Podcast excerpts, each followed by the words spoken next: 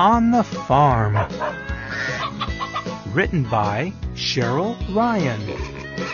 Illustrated by Nora Voutas.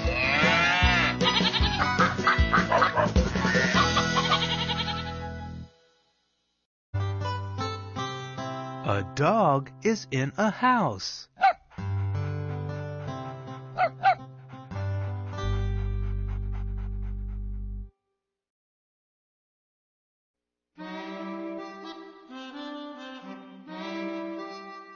A cow is in a barn.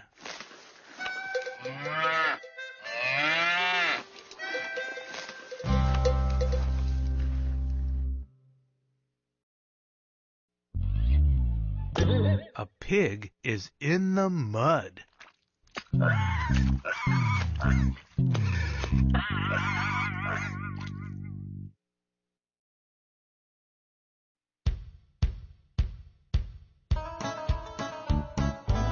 A chicken is in the hay.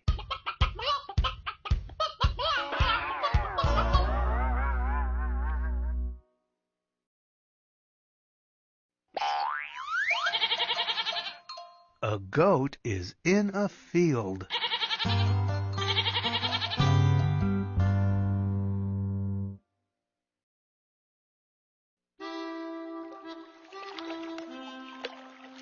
A duck is on a pond.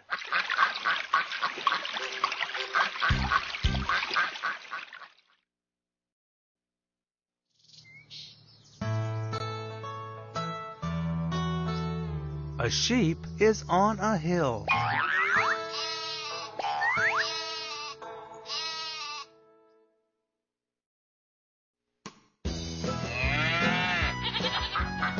Animals are